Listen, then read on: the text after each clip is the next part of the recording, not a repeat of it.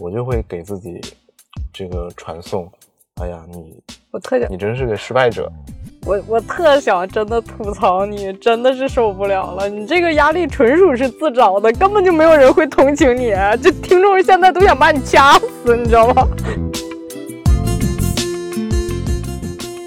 就是我，我感觉我就是一个嘴上说着顺其自然，但是暗地里就是特别极端的一个人，我老想要一些极致的答案。我有两个大法宝，大法宝，这些年都是靠这两个原则活下来的。还有两个。欢迎收听 D 七 FM，这里是帝都西二旗压力的中心，我是一石，我是小修。一石，你给大家解释一下我们为什么叫第七电台？对，其实我看很多播客都讲一些高大上的东西，嗯，然后我们的话就是想做一下播客界的郭德纲，然后讲一些屎尿屁，逗大家开心，想做一档接地气的节目，所以叫第七电台，谐音就是地气嘛。谐音梗吗？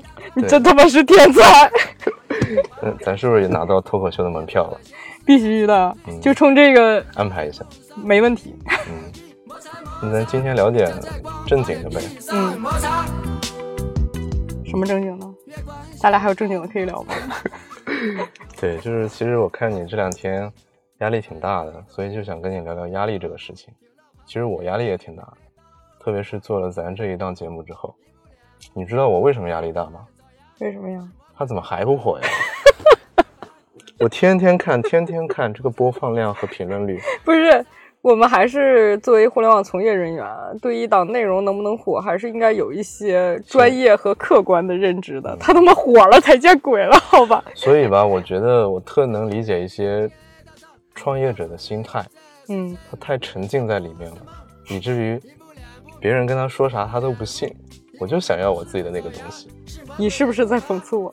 没有，我现在已经跟你一样变成一个奋斗逼了。不是，你是奋斗大逼。对，奋斗逼是我们第一期节目的主题。如果感兴趣的听众可以回过头去听一听。嗯，那我们今天的话就是来聊聊压力。就是我们在帝都西二旗嘛，就像我们一开始介绍的。嗯。然后，西二旗是北京互联网的一个。嗯，中心吧，我们理解。那北京可能又是我们中国互联网的一个比较核心的一个城市。嗯、那在这样的一个地方的话，你看那人来人往的，对吧？逆行的车那么多，嗯，对，地铁，嗯，还好你不用挤地铁，嗯，对吧？那地铁真的是跟沙丁鱼罐头一样，我知道，我知道，大家的表情都是非常的木木然的，嗯，对，就从这个一副众生相里面。能感觉出压力来，你觉得呢？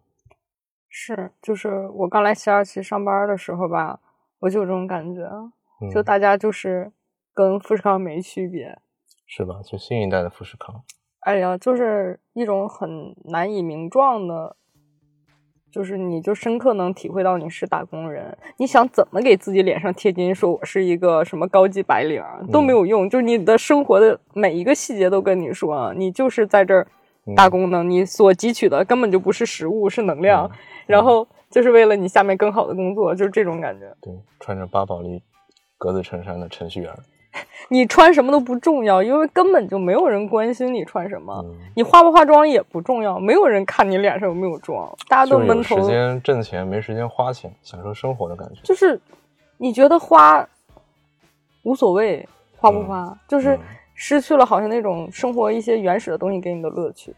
嗯，刚才小优说的就是我们看到的一些压力的现象。那其实我想问一个问题：你觉得压力这个东西它究竟是什么？我觉得压力就是欲求不满，就是想要的对和我现在有的它的差距还是有点大。就是我想要的生活我过不上，你就会有压力。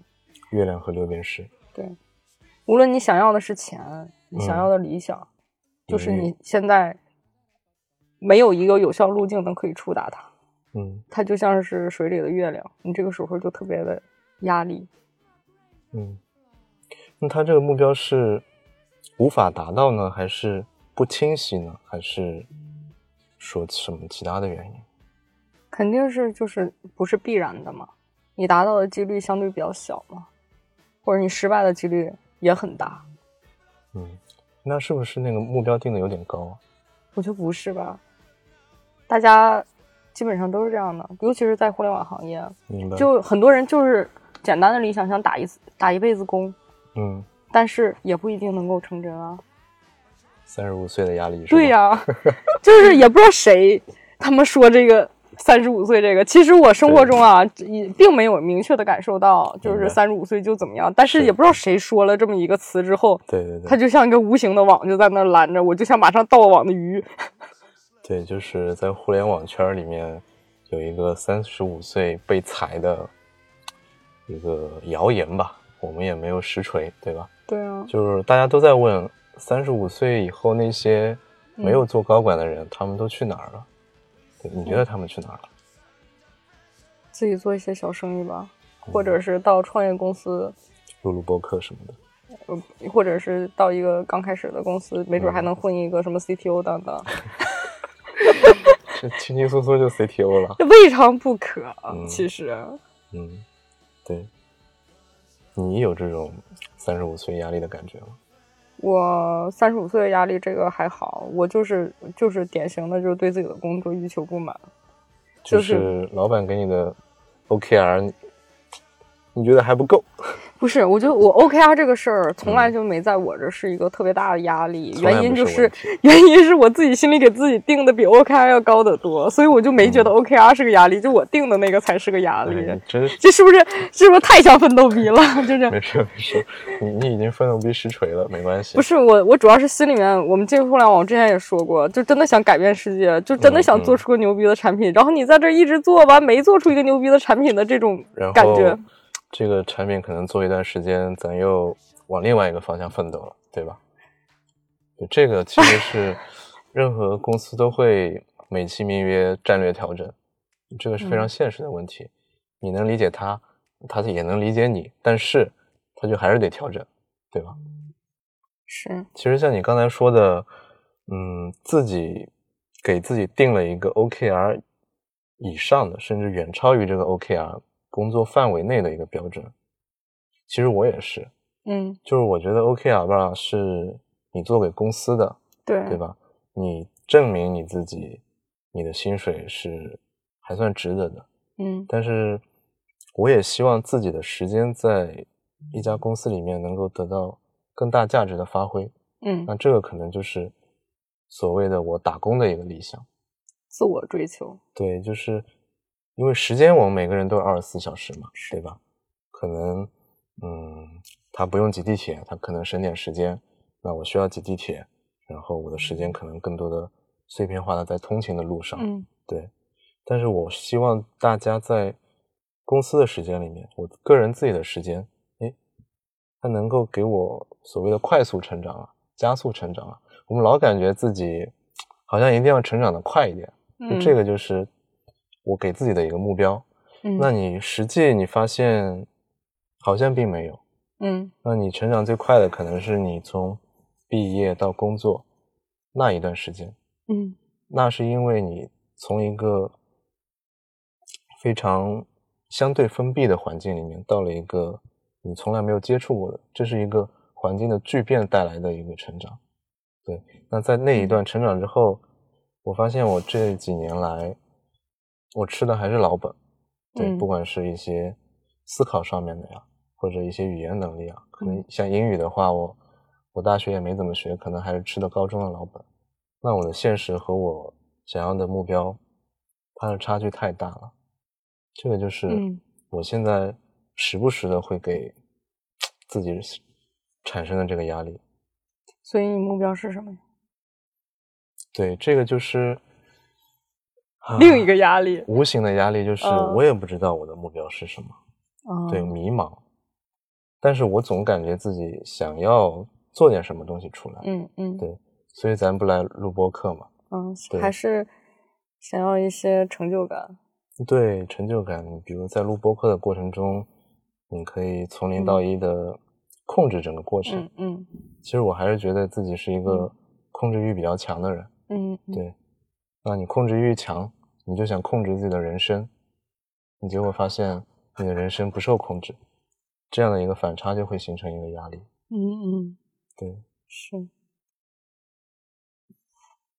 像你除了就是刚才说的年龄啊或者职业上的一些压力以外，你觉得你还有没有别的一些困扰你比较深的一些就是压力的因素？就是有一些生活上的一些小事儿啊，嗯，就比如说我不太想要孩子，但是我婆婆一直催着要孩子，对，这种事情就是你没有办法摆脱它。我觉得这种东西吧，就相当于你没有一个解决方案，就它嗯。只能存在在那儿，所以它就会一直，虽然每次都不太重，但是一会儿好一直好像顶着你，就那种压力。我觉得好多已你说的有点像潜水的感觉，就是你在水下面，它会那个水压会一直压着你的耳膜我。觉得你这个比喻太不接地气了，就相当于你睡觉的时候就有一根儿瓜，有一瓜子在那儿，鬼鬼压床吗？不是，就是你睡觉的时候，你的床上面有一粒瓜子硌着你就，硌着你。对，它也不至于到难受的让睡不着觉，对，但是它就一直在那儿，就让你偶尔就会感觉到它，偶尔就会感觉到它，如鲠在喉。对。如果再回有点装逼，嗯，对，不是咱一边装逼一边接地气。可以可以，嗯怎么都是你。嗯 嗯嗯，像你呢，你有这种生活上的压力吗？感情上的？你别差到感情上去，感情上没压力，我爱我女朋友。对，那其他的呢？其实像工作啊或者生活，嗯其实已经覆盖了我们很多面了嘛。嗯，对嗯然后刚才我说的可能比较大，就是我所谓自我实现啊，然后我就说一个比较具体的吧。嗯，我我这个人比较养生嘛，你也知道，对吧？是我就是会给自己定一个早睡早起的目标。啊，对我定的目标，你猜是几点到几点？呃，十点到六点，啊那他妈太养生了。我定的目标是十一点到早上七点半，但是从来没有实现过你。这不是养生，你是真他妈能睡呀、你这个是，哎，那每个人体质不一样嘛。嗯，，对，那我是怎么去实现这个目标的呢？因为我平常以前可能是十二点左右睡，我会慢慢的往前拨十分钟，嗯从十二点到十一点五十到十一点半，然后慢慢的到十一点，然后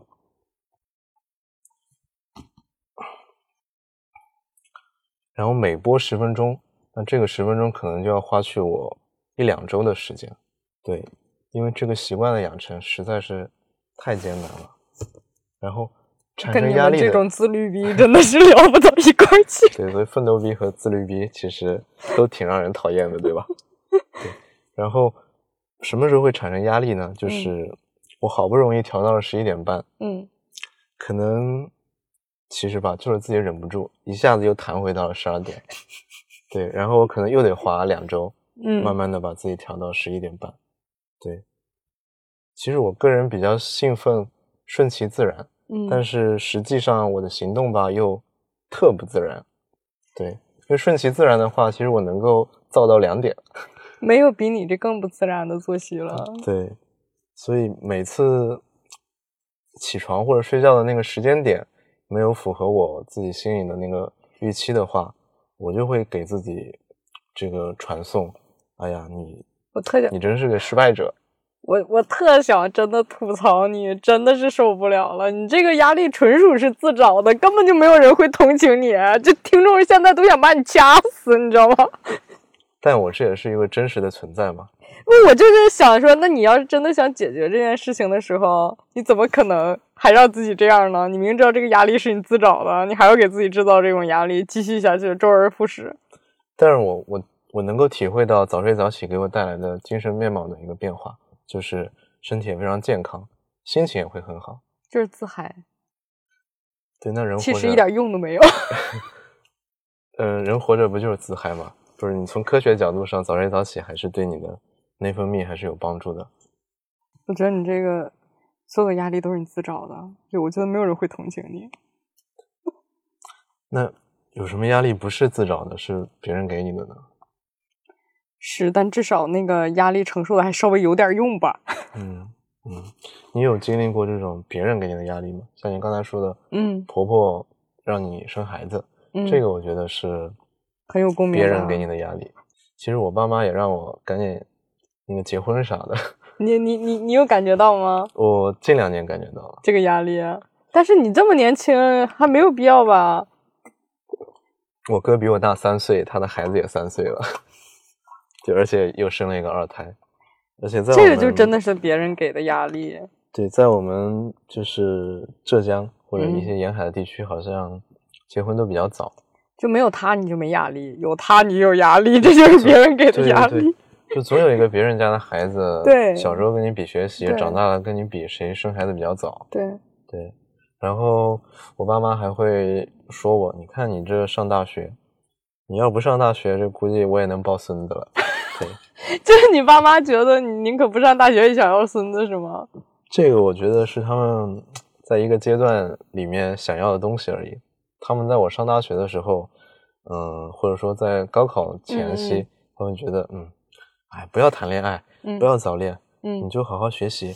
等你考上大学，什么都有了。就我这个事情，我也是曾经很认真的跟我嗯，爸妈辩论过，就交流过，就因为我刚毕业的时候一直催我要男朋友，嗯当时我就整个大火大，然后把从小到大的他们说过的话捋在一起，跟他使劲的辩论，说为什么在一个月前你还希望我就是绝对不能有男朋友，一个月之后我就得去相亲了，为什么？你爸妈 想不通过学过变脸的？然后我妈就理亏，直接不说话了。嗯，对，这个就是家庭给我们的压力。其实我也特别纳闷，就是 就是他们的想法可以在我我觉得他们嗯就像是一个闹钟，嗯在你某一个阶段，它就会敲响，然后告诉你应该干下一件事情了。就是所以说，父母的压力跟我之前说的也是一样，就是都是自己给自己找事儿，你知道吧？你说他们是不是人工智能呢？我怀疑他们是机器人，定时的。我靠！我觉得这个整体来讲，他们就是没有点烦心事儿的时候，他们觉得日子没意思，他就要自己给自己找一点就是 OKR。但其实他们也有他们的压力，就是站在嗯他们角度，他们会觉得，嗯，五十岁人家都已经做爷爷奶奶了，那你好像你儿子在外面所谓的打拼，家里好像啥也没落着，还上了所谓的重点大学，对吧？就是他们曾经引以为傲的那些东西，一瞬间都不如孙子了。不是你说的太太真实了，就是现在大家都是比孙子，不过他们还比较比较人性化的一点，就是不会逼着我去挣钱，他们让我就嗯是少加班，然嗯后健康第一。嗯像我表哥的话，他是在拼多多嘛，嗯，就是疯狂加班的公司，我。们现在现在 diss 敌场嗯合适吗？哦，这不是底商友商，有伤有伤。对，就是拼多多的加班压力特别大。嗯那其实又是一个压力。我们刚才说的其实嗯都是目标上面带来的压力，嗯，加班其实可能是更多。我加班毫无压力。对除了奋斗逼加班没有压力以外，我觉得每个人每个打工人啊，面对加嗯班都会有一个压力。我觉得加班本身就是不会造成压力，但是你要不知道为什么加班，无谓的加班是真的会让你造成压力的。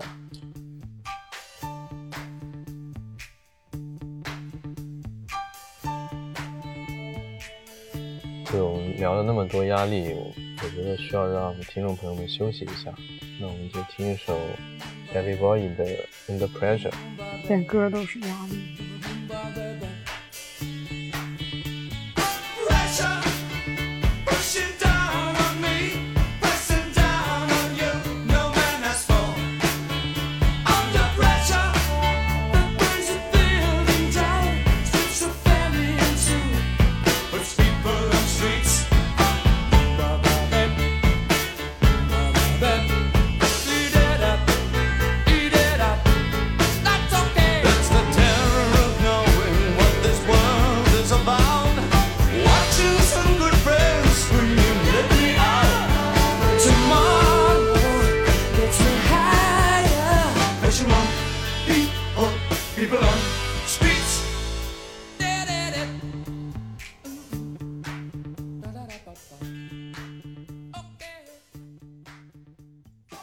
听完歌，我们来到下半场。刚才小秀说这首歌就让他挺有压力的了，对。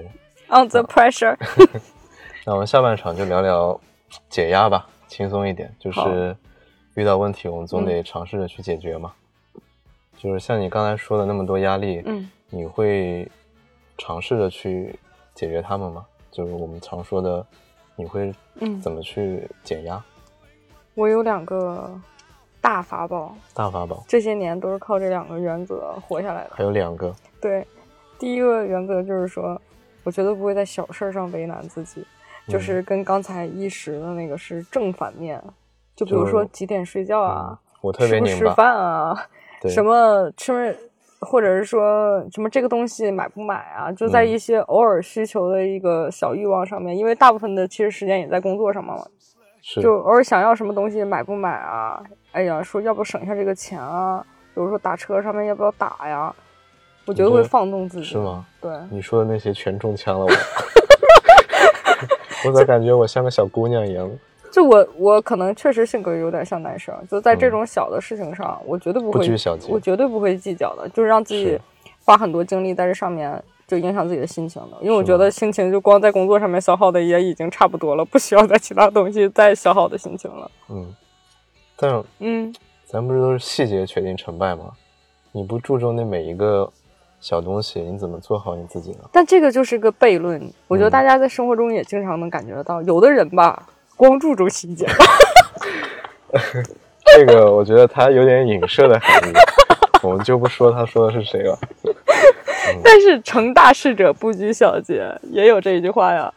嗯，我觉得这个公说公有理，婆说婆有理。对啊，对，像你刚才说的，你两大法宝，嗯一大法宝是不拘小节，你还有一大法宝是啥？还有一大法宝就是直接，我我刚才也说了，大部分的压力是来自于你的欲望和你的现实不匹配嘛。你自己的内心，对，但是就是你直接把自己想到谷底，就嗯今天就我这就是个混子。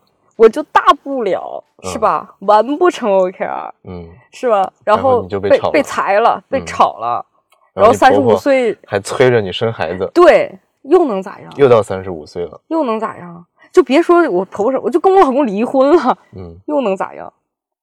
这一期老公听吗？我就不是，我就是想想说，我们就想到最差最差的情况，又能咋样？对，就是现在我们基本上是吧，也受过教育，有手有嗯脚，你再怎么样，你吃穿是没问嗯题的吧？自己能养活自己。对，就是只要，就是无非就是说，你可能之前能吃一顿一千块钱的，嗯，嗯你不会有压力。现在你可能吃一千块钱有压力，但你吃一百的，可能吃吃五十的有菜有肉还是没问题的。嗯，可能有的人五十块也吃不起，我就说我前提就是说，现在已经有这些工作能力了。就是你个人的一个，对自己把条件想的最坏，你觉得其实自己也是一个有手有脚、一个完整的人。对，我就基本上养活自己肯定是没问嗯题的。你要非想说，嗯、就之前说做个牛逼的产品虽然很难，活着还是很简单的。对，就是都是小人物，就不说什么大话了。就大不了就是那样嘛，嗯也没什么了不起的。嗯就把想到谷底，就觉得哎，嗯，其实小也修刚才说的，我特嗯别有触动啊，就是有时候我们需要一个美好的目标去激励我们，对但更多的还是我们得看看眼前有的，珍惜我们自己现有的东西。比如说，对，你有手有脚啊，对吧？对对这个虽然有点鸡汤，对吧？就是有时候需要不必要的压力，对可能就是我们自己给自己的。就是你需要回顾一下你自己的后路。嗯嗯，从来不会有别人逼你。那别人逼你，其实如果你不在意的话，嗯，他们逼你其实也影响不了你，能影。响你自己的，就只能是你自己，对。对吧？对，你自己影响完你自己的话，你自嗯。己要给自己的心情找一个退路，对，就不要把自己逼得太死。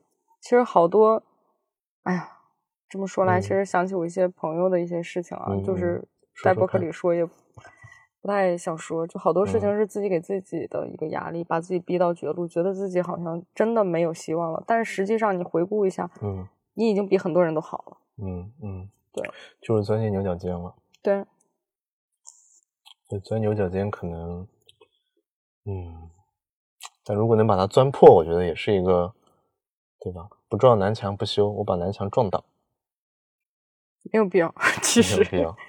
而且我觉得咱们在互联网工作还有一点好处就是什么？嗯就你看你的上级对是吧？对你也不会觉得说我要过成那样，我就觉得好爽吧。对，其实他这个发量，其实我也并不羡慕。所以说你有时候会想想，就就他们有他们的开心和苦恼，我有我的开心和苦恼。其实一定程度上大家是守恒的。嗯，其实你刚才说的也是，我们羡慕别人，然嗯后也会有压力，然后你就是我们从心理上去暗示自己，每个人其实都是比较独特的，你没有必要去羡慕别人。对对，别人有的你不一定有，你有的别人也不一定有，对，对吧？就是我我感觉我就是一个嘴上说着顺其自然，但是是暗地里就是特别极端的一个人，就老嗯想要一些极致的答案。举的例子，对，嗯对，所以那个是我就是刚毕业第一年工作一年的那个时候，嗯我去厦门的一个嗯山里，嗯，我去做了一个禅修的课程。为什么？就别人可能以为我去传销了，嗯我当时自己也差点以为自己进了传销的窝点。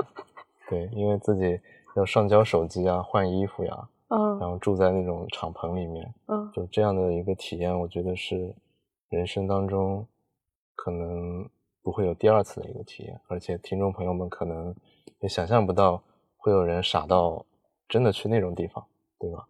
你刚才问我为什么，嗯，其实就是我当时像刚才说的，从学校嗯到社会嗯两个不同的环境，我是天之骄子嘛，对吧？毕业生、大学生都会把自己，你从象牙塔里出来之后，都会有一个非常美好的愿望，觉得自己就能改变世界，嗯或者说我能改变公司，嗯。对吧？但是你当你发现现实就是你的老板在办公室里面胡说八道一通，嗯然后传递出来，你就要按他胡说八道的东西去做，然后你明明其实知道你们的产品不应该这么做，嗯。对。或者说在你当时的认知里面就是不应该这么做，对嗯，吧？可能你你认为的也是错的，但是对我就是觉得他是傻逼，然后他占用了我的时间，没有让我快速成长。对，这跟当时面试的时候一点都不一样。对，就是理想和现实这个产生了一个非常大的落差。嗯然后我去禅修的话，也是抱着试试看的一个方式。我当时不知道怎么去减压，我我会绕着西湖骑自行车骑、骑好几圈，嗯，然后一边在过低的时候我会大喊大叫，对，通过这种方式去解压。但是习惯了之后的话，我感觉好像每天的那个郁闷还是还是在，对。一种方式，你可能会对它产生一个产生一个免疫力，嗯对。所以我我想我想要不我来一票大的吧，嗯对，我就一个朋友那里知道有有这么一个方式，就是嗯好像通过冥想禅修的方式，可以让你找到自我。我现在我现在很好奇，就不说你现在嗯已经过了这么长时间之后，你再回想起来，感觉好像这个行为挺牛逼的。嗯你就嗯在当下，当下就在长修禅修那七天没有手机的时候，你十天，啊十天、嗯十天没有手机的时候，你当下的心情是什么样的？你当下有没有后悔来这种鬼地方？其实头两天我挺后悔的，而且我们那个课程里面有一些人中途受不了还走了，交钱了吗？你说课程？嗯，不交钱，咱哦是一个，它是一个公益的活动，就是，嗯嗯，我这不是传销啊，就是他教你观察自己的一个方式，嗯，嗯。从呼吸开始，然后让你观察，嗯。从头顶到脚底板，就是嗯嗯。因为他的理念就是我们一直在被外面的东西所干扰，从来没有认真观察过自己的内心，嗯然后他想通过你观察你身上的一些反应，比如说你能够认真的观察你的呼吸，嗯能认真观察三天吗？不能，五分钟我的大脑就在想别的东西了，嗯，我就在想，我为什么要来这个地方？真的，我以为会有什么神妙的讲解，然后就是我们一堆人坐在一个佛堂里，然后前面放一个录音机，然后一个老师坐在上面，嗯它的作用就是打坐以及放录音机。嗯嗯嗯然后那录音机放的可能是三十年前一个印度的老僧，嗯他在讲佛的一些嗯，教程，让你吸气、呼气。啊，我就在想，这他妈谁？对我是不是跟我想象的有点不一样？我又有点压力了。对，但是我当时就是抱着自己选的路，跪着也要走完。嗯，对，头几天真的特别煎熬，你不能说话，不能看别人的眼睛，嗯嗯你就要给自己创造一个封闭的圈子去嗯观察你自己。嗯对，嗯，就这样过了十天。你你刚才不是头几天吗？那你后几天心情上有变化吗？怎么直接就过了十天了，后几天的话，就是心情也没有变化？时间过得比较快。对，就是就想着可以回去了。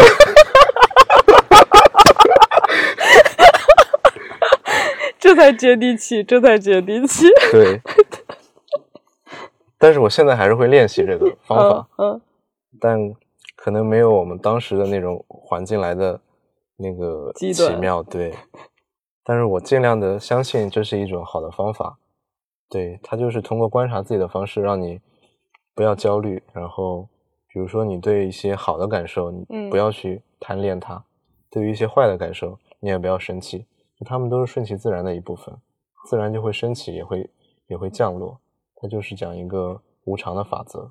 感觉没有什么用啊。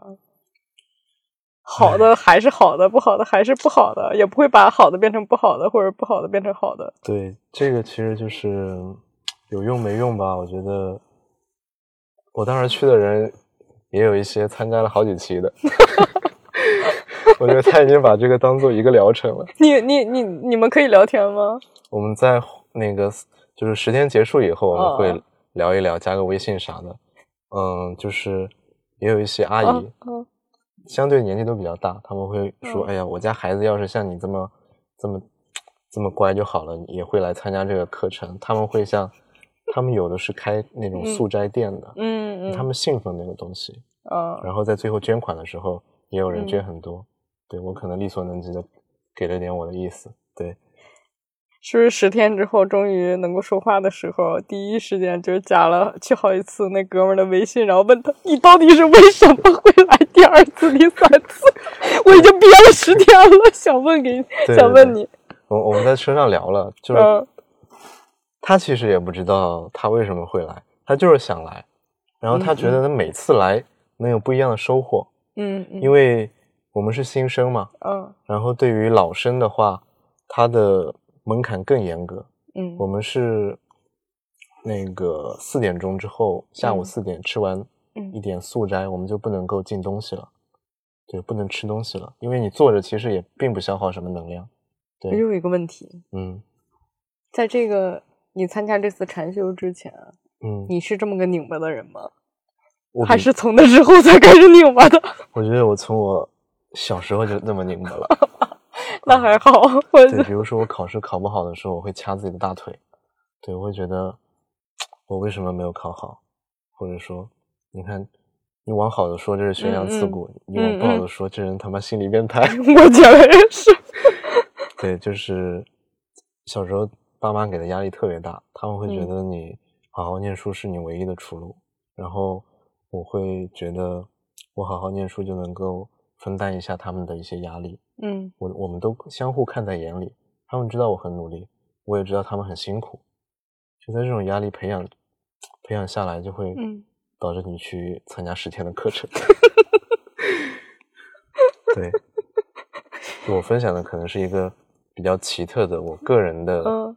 去解压的方式，并且我现在努力嗯。还会去践行，但是比如嗯。可能我每天会冥想，嗯嗯。嗯，十五分钟或者半个嗯。小时。对，我说的可能有点玄幻啊。不玄幻，我觉得蛮嗯有意思的。就是这种经历，一般人没有，然后一般人也好奇这种极端的这嗯种方式到底有用没有。对，但它唯一有用的一个点，你知道是什嗯么吗？就我的体重掉了五斤，因为他本来就不胖，所以应该不该是不是，就是你你在那一段时间你吃的就是非常素的东西，嗯我能吃两碗大米饭。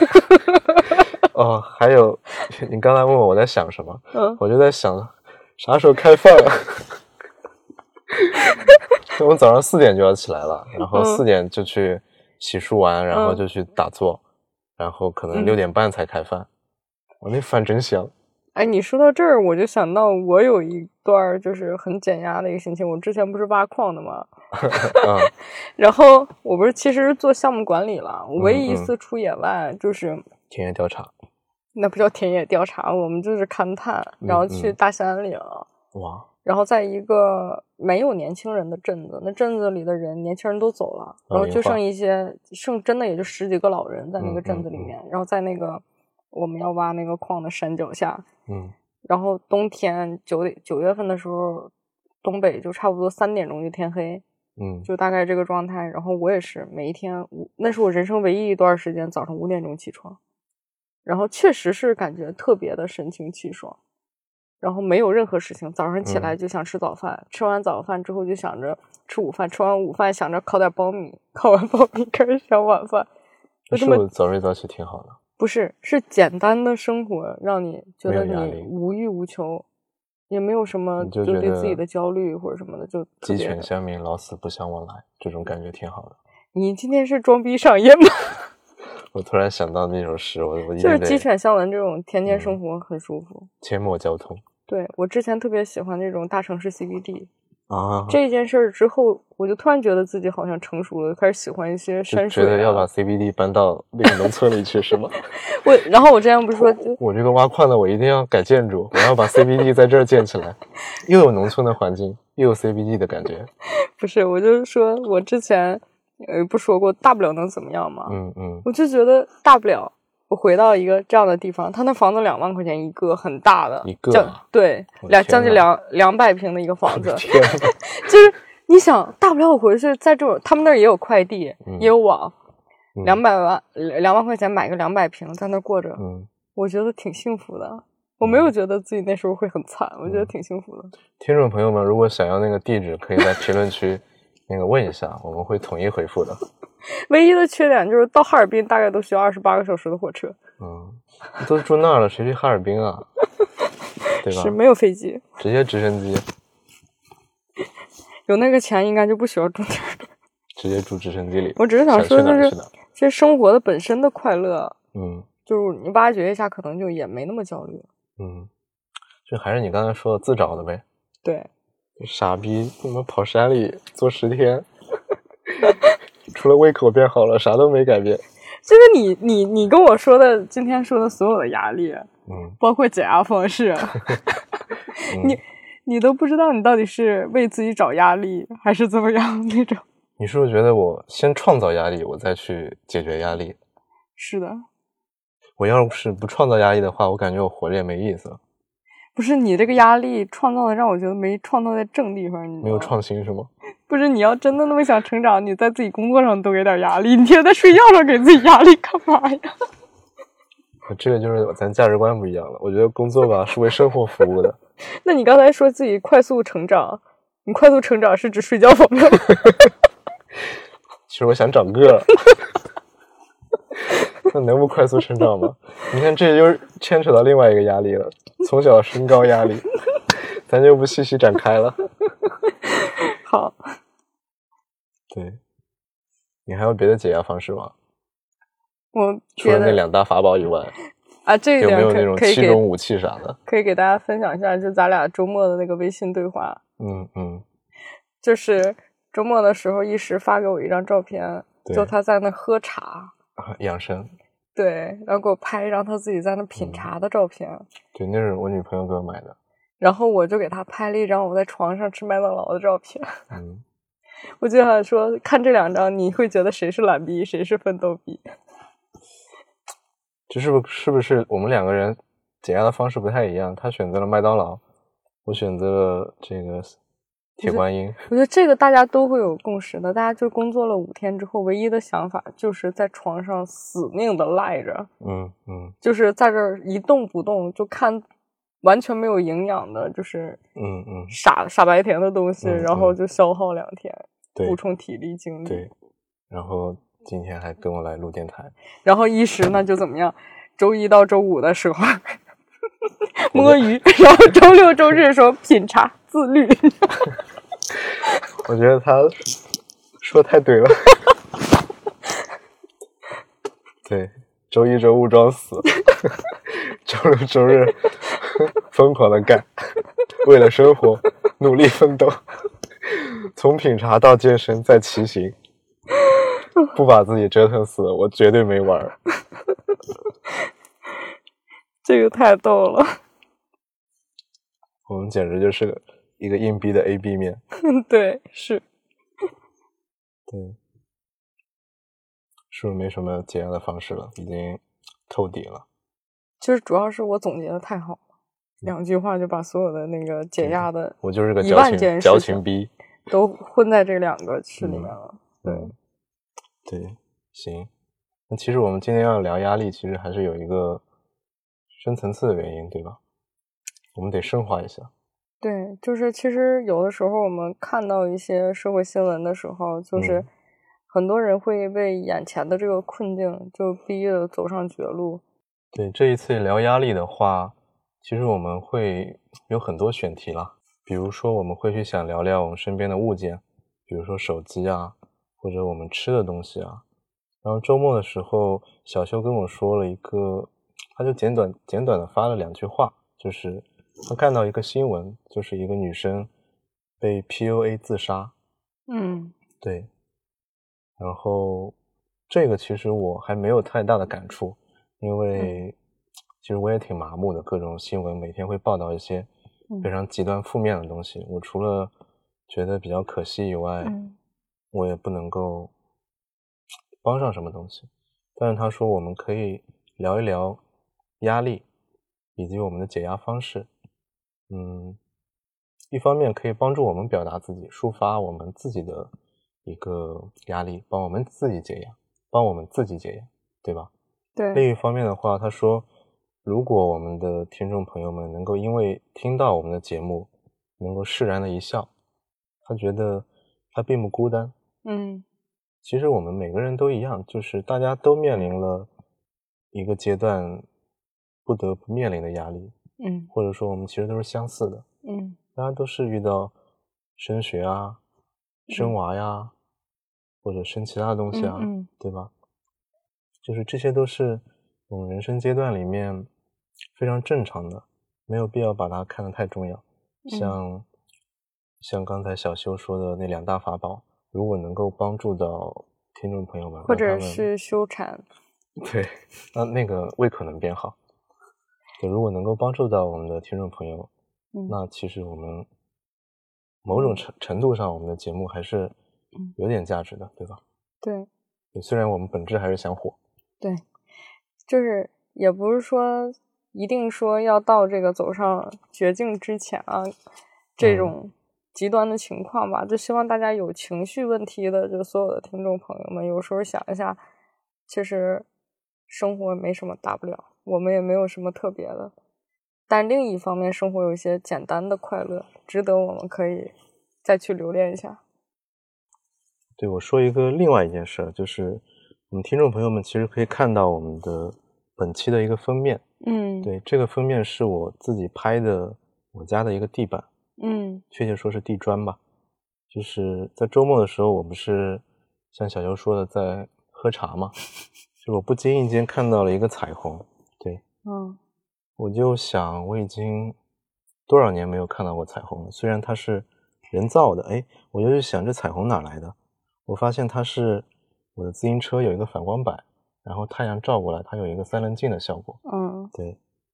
然后材质上封面上，其实你可以看到很多元素，比如说亮的地方啊，嗯嗯或者说阴影啊，嗯或者说像我，哎，我就看到彩虹了。嗯其实我想表达的就是，嗯，每个人生活中可能都会有阴影，而且这个阴影可能是面积比较大的，也有一些比较光明的地方，对吧？当然，可能也会有一些小惊喜，比如说彩虹。那我们应该想到就是有点矫情。对，那我这咱得升华嘛，我得升华，我得把它顶上去。对 可以可以，对，就是有点过。嗯，没有这个这个图片是我准备很久的，就是我觉得图片本身很好，嗯，就是一放在那儿，我的解那说有点那大家感受应该会有共感的。但是就是，对你说的有点矫情。哎没关系，我就是一个矫情逼。对，对，就是中心思想就是我们要记住我们生活中有光。